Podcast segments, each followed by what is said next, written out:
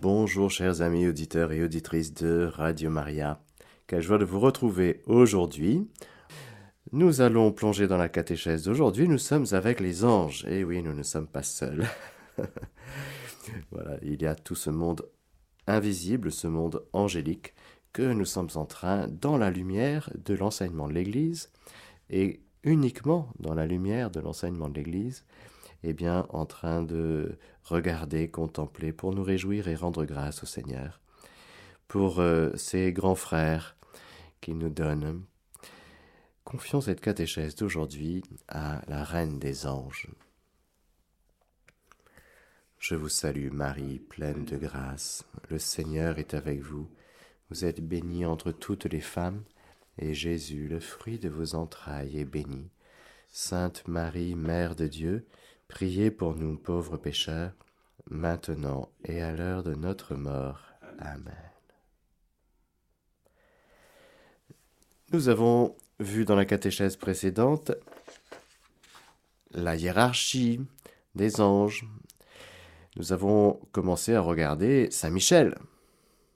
Aujourd'hui, parlons de ce deuxième archange qui forme avec Saint Michel et Saint Raphaël cette triade d'archanges. Je veux bien parler, bien sûr, de Gabriel, Saint Gabriel dont le nom signifie force de Dieu ou Dieu est ma force.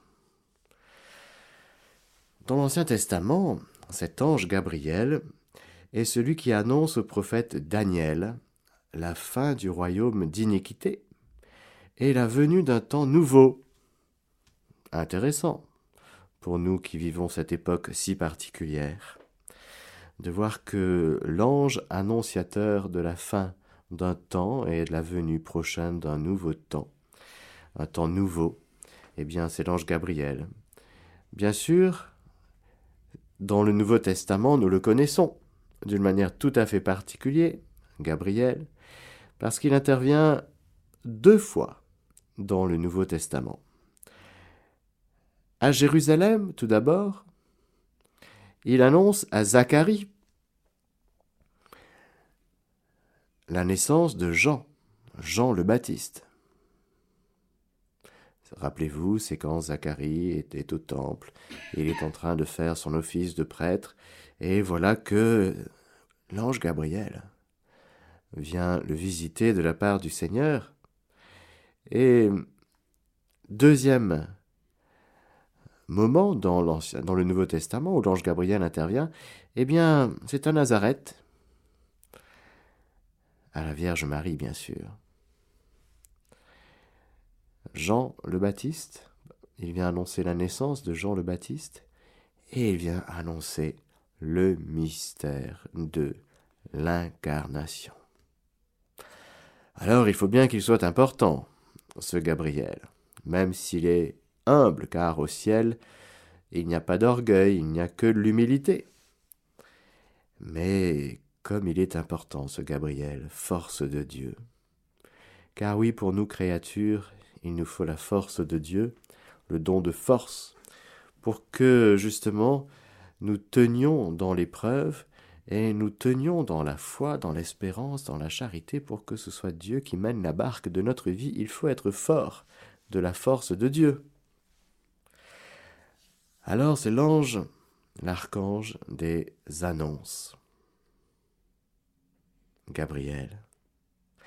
C'est pourquoi pour nous, Gabriel, et avec l'archange Gabriel, si vous voulez, on est tout le temps dans l'espérance. Il n'y a aucune raison ni d'avoir peur ni de désespérer lorsque nous avons l'archange Gabriel à nos côtés. C'est l'ange de l'annonce, du précurseur, de l'incarnation. Magnifique. Troisième archange, c'est Saint Raphaël. Raphaël, qui est l'un des sept qui se tiennent et entrent devant la gloire du Seigneur, comme nous dit le livre de Tobie. Et d'ailleurs, c'est uniquement le livre de Tobie qui en parle, de Saint Raphaël. Mais des sept anges dont le livre de Tobie nous parle, le livre de l'Apocalypse fait une allusion aussi au chapitre 8. Raphaël signifie Dieu guéri. C'est que Tobie, avec un E, qui habite Ninive, qui est un homme juste, mais il est devenu pauvre et depuis qu'il a perdu la vue. Gabaël lui doit de l'argent, mais il habite loin et Tobie hésite à lui envoyer son jeune fils Tobit, avec un T. L'ange Raphaël va donc se présenter et lui proposer d'accompagner le jeune homme. Tobie se laisse convaincre. Dans le chapitre 3 du livre de Tobie, nous lisons ceci au verset 16 et 17. Cette fois-ci, leur prière à l'un et à l'autre fut agréée devant la gloire de Dieu. Et Raphaël fut envoyé pour les guérir tous les deux. Il devait enlever les taches blanches des yeux de Tobit pour qu'il voie de ses yeux, écoutez bien, la lumière de Dieu et il devait donner Sarah, fille de Raguel, en épouse à Tobie, fils de Tobit, et la dégager d'Asmodée, le pire des démons. Et dans ce livre de Tobie, nous voyons que l'ange Raphaël, qui l'invite à s'arrêter chez Raguel, Raphaël a une fille qui souffre des maléfices du démon Ashmodée, qui a tué sept fois son conjoint le soir même des noces. C'est un livre assez intéressant à lire, plein d'enseignements. Et alors, le remède conseillé par l'ange Raphaël va être de brûler le cœur et le foie d'un certain poisson, se lever, prier la nuit des noces avant de s'unir. C'est un passage que certains fiancés choisissent pour euh, la messe le, le, jour où ils reçoivent le sacrement de leur mariage. Le livre de Tobie, cette prière des époux avant de s'unir. Et c'est ce qui permet à Tobit un mariage heureux. Pendant les quatorze jours du mariage du jeune Tobit, Raphaël achève le voyage et ramène non seulement l'argent dû à par Gabaël, mais Gabaël lui-même invité aux noces. Retour à Ninive, sur le conseil de l'ange, on guérit les yeux de Tobit avec le fiel du même poisson. Le miracle illumine le cœur du vieux, du pieux vieillard, qui chante alors les louanges de Dieu et la splendeur de la Jérusalem à venir. Il y a beaucoup de personnes aveugles qui écoutent euh, la radio, et nous avons parmi nos auditeurs des personnes qui sont aveugles et qui ont accès à la parole de Dieu grâce à Radio Maria.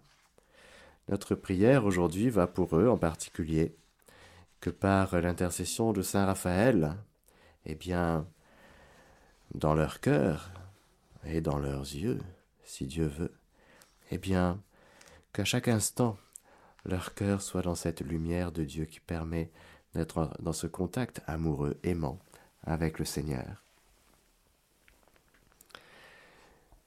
Bien sûr, comme nous sommes euh, dans une civilisation euh, post-chrétienne, mais qui a été chrétienne pendant des siècles et des siècles, bien sûr, Saint Raphaël, très apprécié. Dans de nombreux hôpitaux lui sont dédiés, bien sûr, Dieu guérit, et en particulier ceux fondés par euh, Saint Jean de Dieu. Et dans l'Église, le culte de Saint Raphaël a commencé au XIe siècle. Il est fêté le d'abord le 24 octobre, mais après le Vatican II, ce culte a été regroupé avec celui de Saint Michel et Saint Gabriel, et les trois archanges sont fêtés le même jour, le 29 septembre.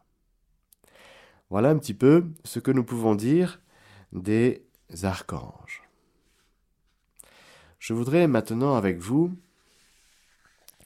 contempler les anges à l'œuvre dans le Nouveau Testament. Et ensuite, nous verrons à quel point ils sont présents dans la vie de l'Église et à quel point, du coup, ils sont présents dans notre vie et en particulier à travers cette présence de celui que nous appelons notre ange gardien.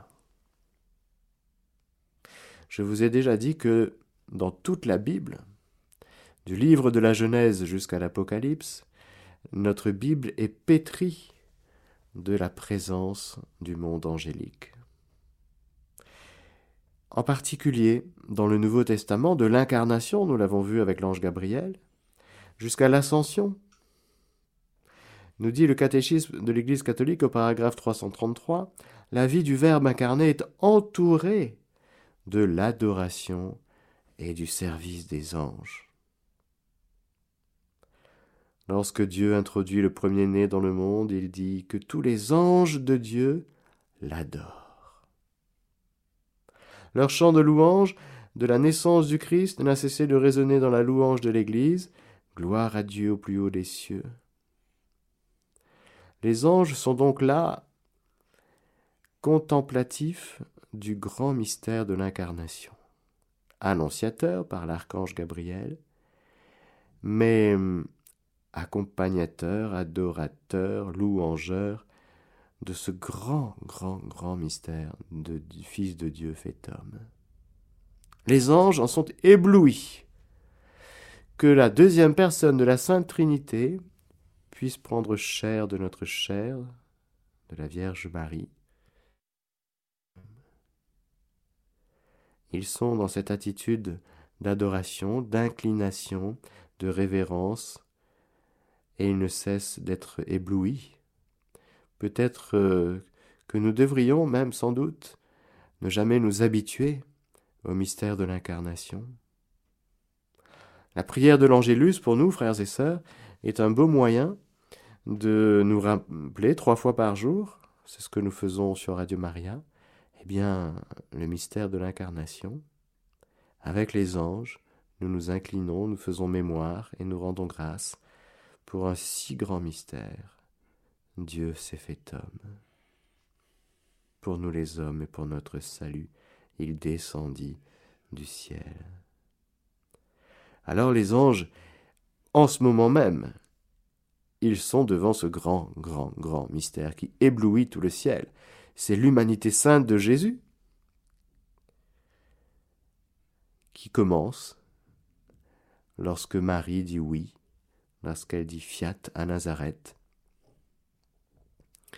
Nous pouvons penser évidemment à la présence des anges à chaque fois qu'un être humain est conçu. Les anges, bien sûr, les anges bons sont du côté de la vie. À l'inverse, nous le verrons, les anges déchus font tout pour qu'on refuse la vie.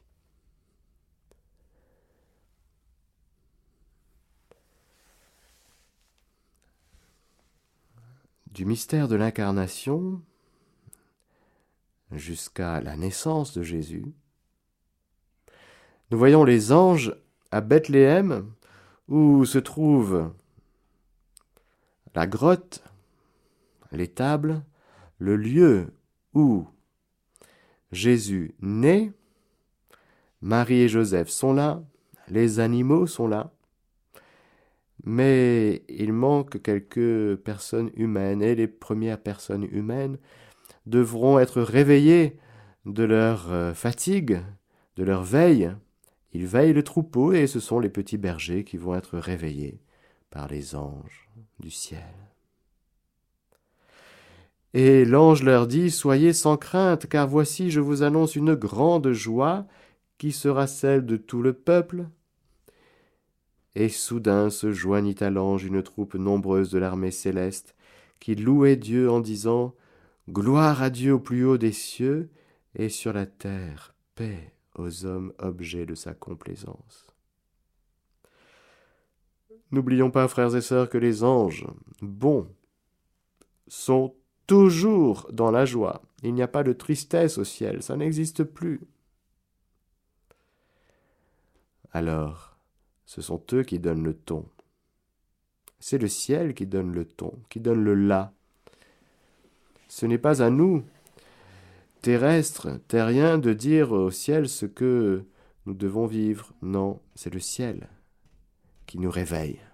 Ce sont les anges qui nous réveillent de notre sommeil, de notre torpeur, pour nous réveiller et nous dire sans cesse Réjouis-toi, réjouis-toi, réjouis-toi. Sors de ta tristesse, sors de ta torpeur. Pourquoi? Parce que vous êtes né un sauveur. Vous êtes né, Dieu fait ce qu'il faut pour que tu retrouves ta joie, pour que tu sois sauvé, pour que tu sois béni. Alors, quitte un peu ce que tu es en train de faire avec tes préoccupations, va voir du côté de la grotte, de l'étable, et tu verras une femme avec un enfant, avec des langes, avec Joseph. Ce bébé Jésus dont il chante la naissance, les anges vont protéger l'enfance de Jésus. Car l'ange qui était apparu en songe déjà à Joseph dans son épreuve, pour le réconforter, rappelez-vous, c'était évidemment, Marie était à peine enceinte, peut-être à peu près trois mois, et c'était donc six mois à peu près de la naissance. L'ange du Seigneur était apparu en songe à Joseph en lui disant Ne crains pas de prendre chez toi Marie, ta femme, car ce qui a été engendré en elle vient de l'Esprit Saint. Mais voilà que, après le départ des mages, L'ange du Seigneur apparaît en songe à Joseph et lui dit Lève-toi, prends avec toi l'enfant et sa mère, et fuis en Égypte, et restes-y jusqu'à ce que je te dise. Car Hérode va rechercher l'enfant pour le faire périr. Quand Hérode eut cessé de vivre, voici que l'ange du Seigneur apparaît en songe à Joseph en Égypte.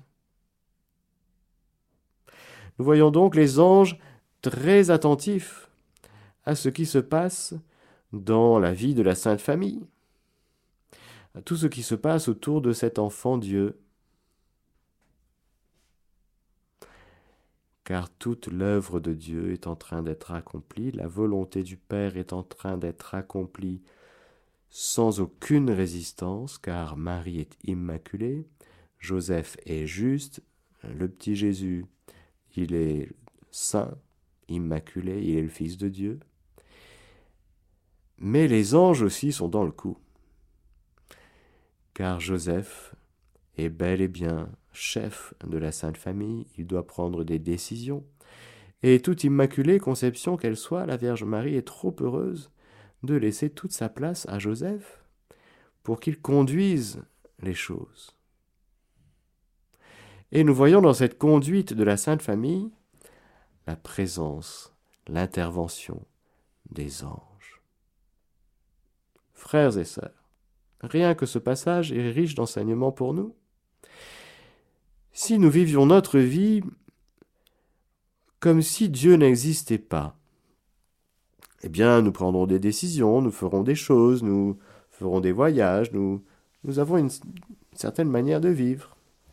Mais à partir du moment où naît en nous le désir que ce soit que notre vie soit dans la volonté de Dieu. À partir du moment où nous avons notre désir, notre intention ferme et notre décision de dire Seigneur, cette journée d'aujourd'hui, je veux la vivre avec toi, par toi, en toi, pour euh, être avec toi partout comme toi tu veux être avec moi partout et toujours, jour et nuit. Alors là, si nous sommes attentifs, nous allons découvrir que le Seigneur envoie ses messagers. Pour nous protéger, pour nous dire non, Hérode veut faire périr, ne, il faut part, va en Égypte. L'Égypte? Mais c'est un drôle de pays, l'Égypte, avec tout ce que ça représente. Oui, mais d'Égypte j'ai appelé mon fils. Et nous voyons dans cette docilité au Saint-Esprit qu'à Saint Joseph de prendre l'enfant et sa mère et d'aller en Égypte, eh bien, une docilité au Saint-Esprit qui a été aidée par l'ange. Si tu crois, tu verras la gloire de Dieu. Si ta vie d'aujourd'hui, elle est faite, elle est livrée, elle est donnée, elle est offerte. Pour que la gloire de Dieu soit manifestée, je vous garantis que nous allons la voir, cette gloire, c'est-à-dire que nous allons rencontrer telle ou telle personne, il y a telle ou telle chose qui vont se passer, et on va reconnaître l'intervention de Dieu. Mais si nous ne vivons pas dans la foi, c'est-à-dire que si nous vivons notre journée d'aujourd'hui en notre propre nom, pour nous-mêmes, en vue de nous-mêmes, en essayant de survivre, pour essayer de que notre ego soit le moins maltraité possible, bah qu'est-ce que vous voulez? Là, on ne va rien voir du tout. Et Dieu ne va même pas intervenir.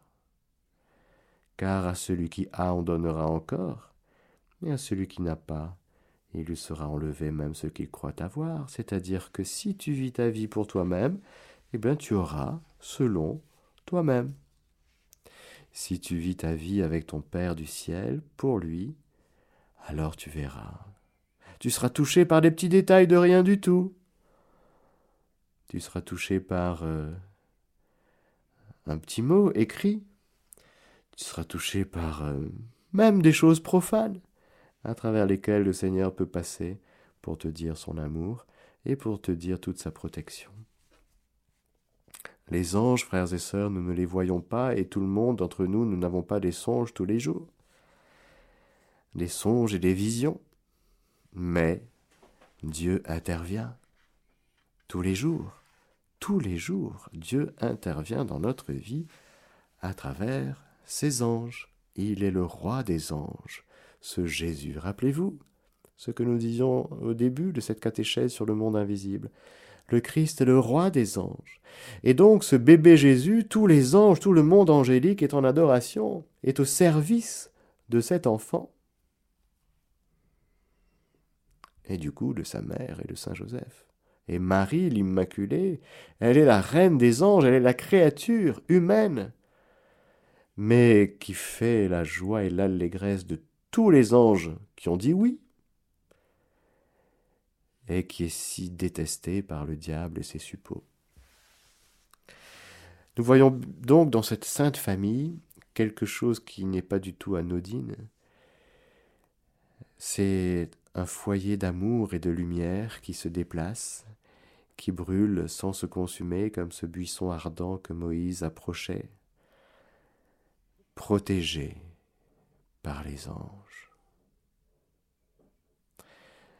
Frères et sœurs, lorsque nous choisissons d'aimer, de mettre l'amour en premier, je vous garantis que les anges sont dans le coup pour nous aider. Quand nous laissons des espaces en nous de division, quand nous laissons des espaces en nous où, vous voyez, on, met l'unité en danger, où on met, on ne fait pas attention, mais il y a les diables de l'autre côté, du camp d'en face qui peuvent venir dans le coup aussi. Soyons très attentifs à garder l'unité par le lien de la paix, comme dit Saint Paul, et de mettre l'amour en premier. Là, nous sommes gardés par les anges. Nous voyons ces anges qui sont au service de leur roi, Jésus-Christ, qui viennent à un autre moment dans la vie de Jésus, bien qu'il soit là tous les jours, 24 heures sur 24. En tout cas, dans les évangiles, il nous est donné de, de réaliser que après les 40 jours de jeûne et de prière au désert, il y a ce qu'on appelle les tentations opérées par le diable à l'égard du Christ, qui est un ange lui aussi nous y reviendrons, mais que lorsque le diable le quitte, nous dit Saint Matthieu au chapitre 4, verset 11, Voici que des anges s'approchèrent et ils le servent.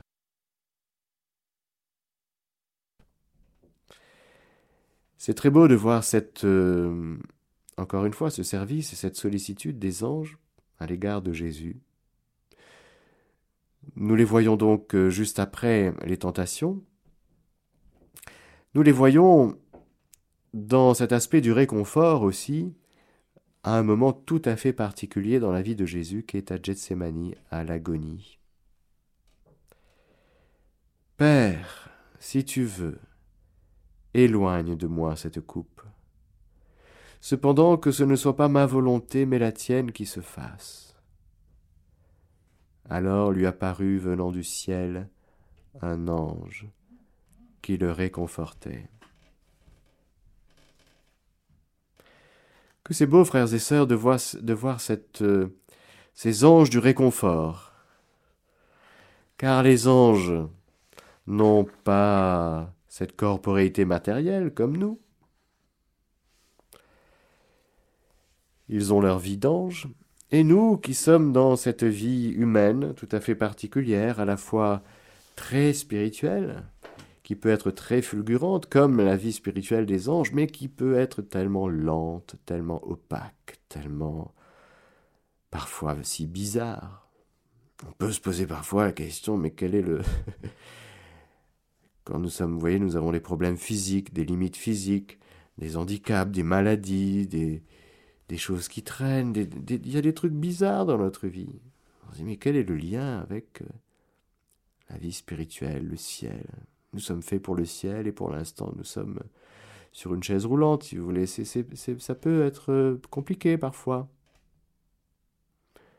Eh bien, c'est magnifique aujourd'hui de voir qu'il y a des anges du réconfort, des anges de Gethsemane, envoyés du ciel pour nous donner du courage, pour nous réconforter, pour nous donner de la consolation, pour euh, nous dire tu fais bien de choisir la volonté du Père plutôt que la tienne, pour nous élever.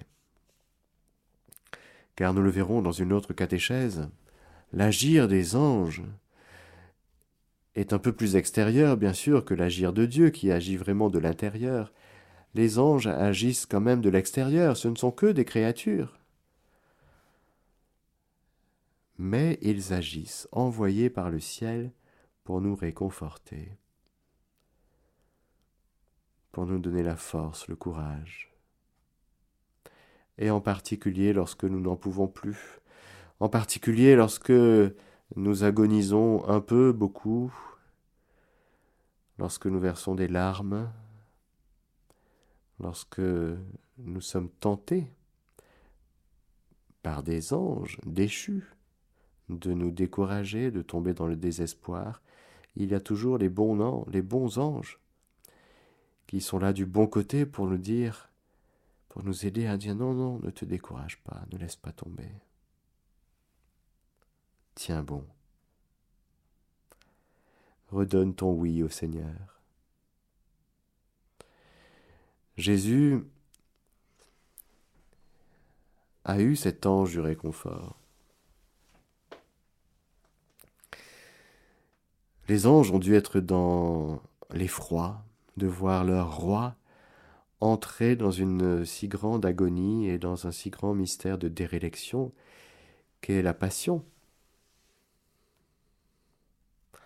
Leur roi, le roi de l'univers, le roi des rois, le seigneur des seigneurs, griffé par la haine, les crachats, la couronne d'épines, la passion, d'une telle violence, et puis cette violence intérieure de l'agonie, qui est cette euh, lutte dans le cœur de chaque être humain entre la volonté de Dieu et la sienne, que Jésus, lui, personnellement, n'a pas du mal à choisir, il ne vit que dans la volonté du Père. Mais c'est pour nous qu'il va vivre l'agonie. C'est pour nous qu'il va choisir de vivre en lui cette violence inouïe entre la volonté de Dieu qui n'est que bénédiction et la volonté humaine si rebelle qui préfère s'éloigner de cette bénédiction de Dieu, de cet amour de Dieu. C'est le combat de notre vie, frères et sœurs, que Jésus va vivre pour nous, en victorieux.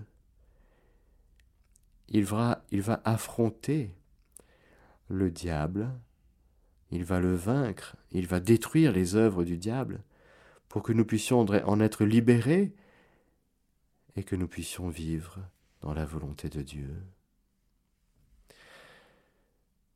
Pour nous redonner la volonté de Dieu, il aura fallu que ce Jésus nous rédempte, nous sauve et accepte de prendre sur lui, comme dira saint Paul, de se faire pécher, pas de pécher, il est saint et immaculé, mais de se faire pécher pour nous, de se faire l'objet de malédiction, alors qu'il n'est que bénédiction, il est le béni. Tout cela parce que notre volonté est rebelle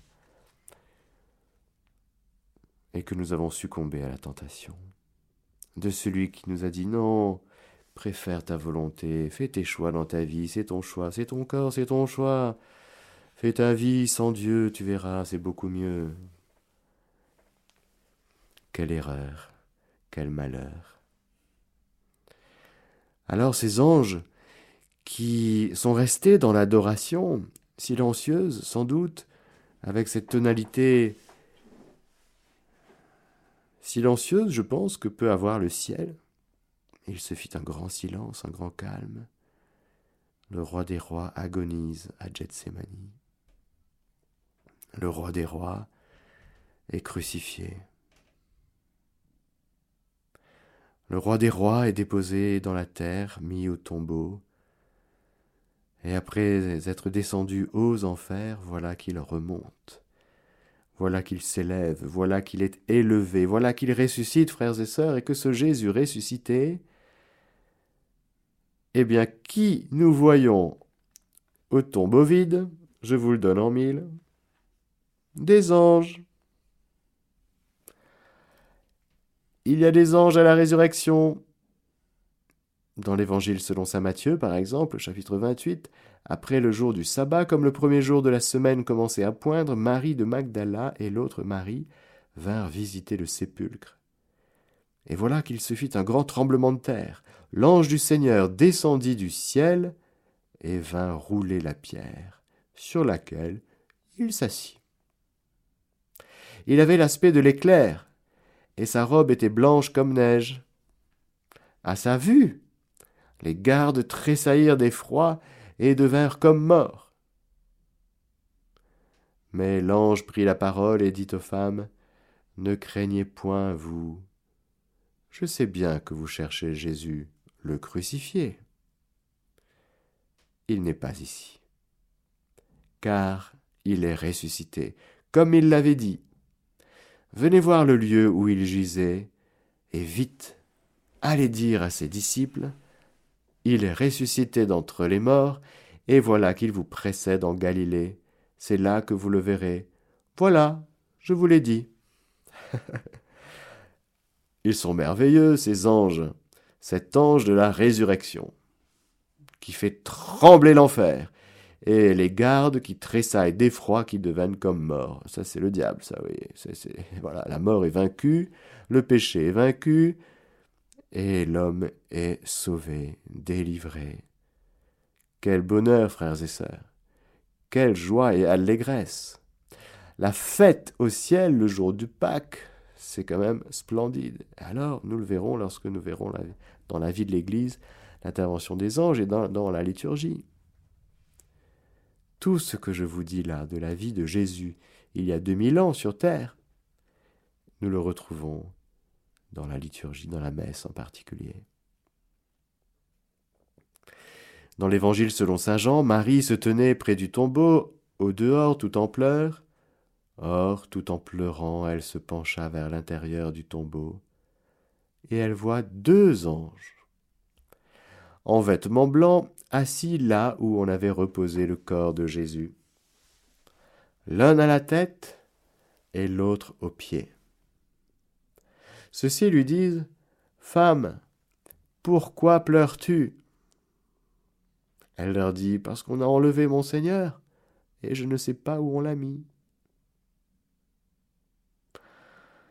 Nous voyons ce décalage, frères et sœurs, entre les anges, tout éblouis par la victoire de Jésus sur la mort et le péché, et l'homme, il faut qu'il accède à cette victoire, mais il a encore un peu les yeux trempés des larmes de l'avant-veille, trempés des larmes aussi de la lenteur à croire et du cœur sans intelligence, un peu comme les disciples d'Emmaüs. C'est lent un homme qu'est-ce que c'est lent? Alors il faut des anges, comme pour les petits bergers à Bethléem, il faut des anges pour nous éveiller aux réalités d'en haut, aux réalités du ciel, parce que sinon, on, nous, c'est mettre au boulot de dos. Hein. Et puis, si on regarde un peu la télé, ben, on déprime, quoi. On dit, c'est ça la vie, c'est merveilleux. Oh Ben non, c'est pas merveilleux. Non, c'est pas merveilleux. Quand tu oublies de regarder le ciel, c'est sûr, c'est pas merveilleux du tout. Ça craint, comme on dit. Hein.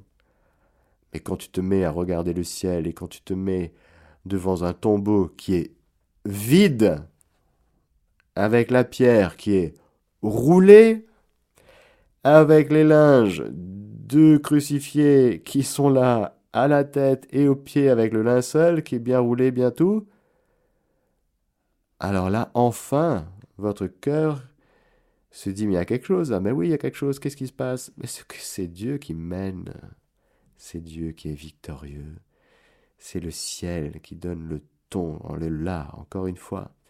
Et il nous revient à nous, terrestres, de regarder les réalités d'en haut. C'est là qu'est le Christ assis à la droite du Père. Mais regarde, regarde en haut.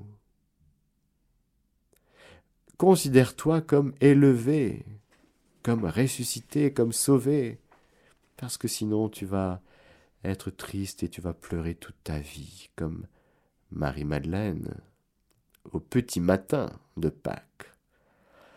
C'est-à-dire Marie-Madeleine qui ronge son frein pendant tout le Shabbat, elle est coincée par la loi, elle n'ose pas y aller, elle veut y aller, elle ne pense qu'à ça, et puis voilà, c'est bon, la loi autorise à y aller juste euh, lorsqu'il y a peut-être une petite lueur quelque part dans le ciel, ça y est, le Shabbat est fini. Alors là, elle a couru. Le problème, c'est qu'elle a couru avec ses aromates. Elle a couru vers un crucifié, elle a couru vers un mort. Voilà pourquoi elle pleure, elle court vers la mort. Voilà pourquoi notre humanité pleure, frères et sœurs, parce que le monde qui est devenu incroyant pleure et court vers la mort. Et donc, c'est pourquoi c'est normal qu'il n'y ait pas d'espérance, c'est normal qu'il n'y ait que de la désespérance, c'est normal qu'il n'y ait que des esprits de mort et de mortifères, c'est normal qu'il y ait tout ce qui se passe. Pourquoi? Parce que on n'a pas la foi. On a juste oublié que Dieu a tant aimé le monde qu'il a envoyé son Fils dans le monde afin que quiconque croit en lui ne se perde pas, mais ait par lui la vie éternelle. Alors quand tu crois, quand tu crois que tu as déjà la vie éternelle, quand tu crois que Jésus t'aime, que Dieu t'aime et qu'il est mort et ressuscité pour toi, alors tu ne désespères plus, tu ne pleures plus, et tu peux tout traverser parce que ton Seigneur, on sait maintenant où on l'a mis, frères et sœurs. La détresse de Marie-Madeleine, qui est celle de l'humanité tout entière, on a enlevé mon Seigneur, je ne sais pas où on l'a mis. Maintenant nous le savons, parce que nous y croyons. Nous savons où il est, le Maître, Maître, où demeures-tu? Venez et vous verrez. Frères et sœurs, les anges de la résurrection sont très importants. Il y en a un chez Saint Matthieu, il y en a deux chez Saint Jean, et ils sont même présents à l'ascension. À l'ascension, ils étaient tous là, les yeux fixés au ciel, pendant qu'ils s'en allaient. Voici que deux hommes vêtus de blanc se trouvèrent à leur côté. Ils leur dirent Hommes de Galilée, pourquoi restez-vous ainsi à regarder le ciel? Celui qui vous a été enlevé, ce même Jésus, viendra comme cela, de la même manière dont vous l'avez vu s'en aller vers le ciel. Il y a donc les anges de l'ascension, et il y a même les anges du jugement dernier. Ah, ceux-là sont très importants aussi. Je termine cette catéchèse, il nous reste quelques minutes, en vous parlant justement des anges du jugement dernier.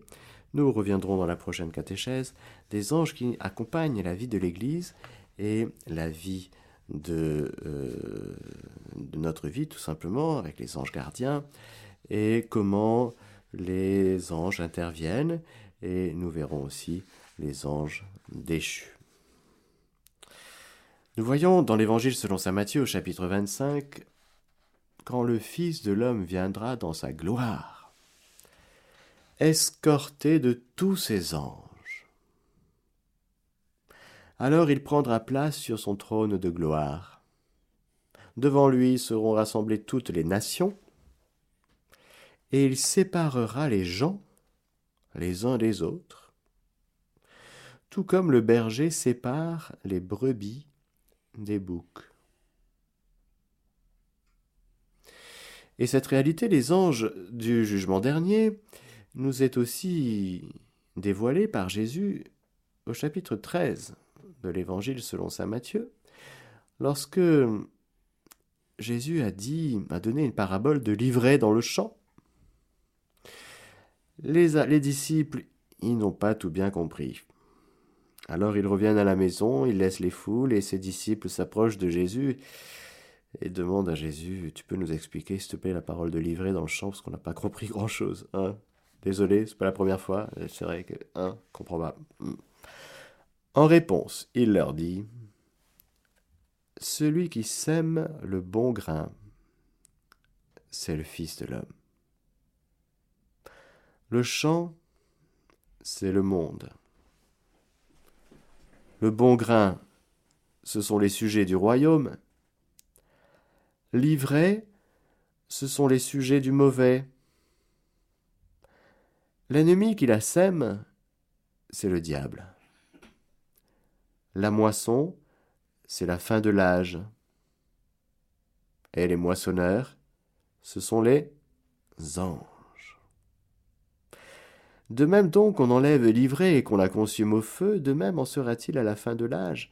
Le Fils de l'homme enverra ses anges qui ramasseront de son royaume tous les scandales et tous les fauteurs d'iniquité,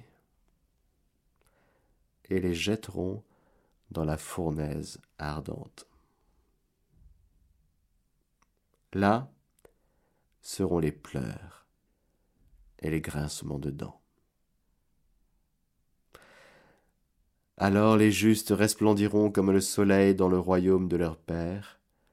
Entendent qui a des oreilles.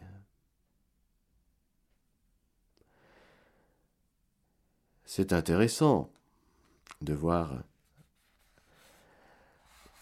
aujourd'hui, de recevoir aujourd'hui, dans cette période que nous traversons, cette, euh, l'explication de la parabole de livrer dans le champ. Et de considérer, du coup, en effet, on se dit Ah, il y a des anges moissonneurs qui sont à l'œuvre. Oui, ça moissonne. Il y a un tri, frères et sœurs, qui est fait à la fin des temps, comme il y a un tri qui se fait au soir de notre vie. Nous l'avons déjà vu lorsque nous avons abordé le jugement personnel, le jugement particulier. C'est parce que Dieu est saint, trois fois saint, et que le royaume de Dieu, ici-bas sur la terre, nous disons l'Église est sainte, mais les membres doivent être sanctifiés. Il y a donc des anges qui sont à l'œuvre pour euh, moissonner et faire le tri entre les justes qui resplendissent comme le soleil dans le royaume de leur Père et livrés qui sont les scandales et tous les fauteurs d'iniquité, et qui sont jetés dans la fournaise ardente, là seront des pleurs et des grincements de dents. Seigneur, merci pour tes anges qui trient, et merci pour tes anges qui sont à notre service, parce qu'ils sont à ton service à toi. Merci, nous allons voir euh, dans la prochaine catéchèse, justement, cette présence impressionnante, lorsqu'on sait regarder, des anges qui sont là. Merci pour tes anges, Seigneur, sois glorifié dans tous tes anges, archanges, principautés, domination, vertu, pour tout ce monde invisible qui chante ta gloire et qui est à ton service, à notre service pour ta gloire. Sois béni Seigneur. Amen. Alléluia. Soyez bénis et que le Seigneur Tout-Puissant vous bénisse, le Père, le Fils et le Saint-Esprit. Amen. Chers auditeurs de Radio Maria, c'était la catéchèse du Père Mathieu que vous pouvez réécouter en podcast sur notre site internet www.radiomaria.fr.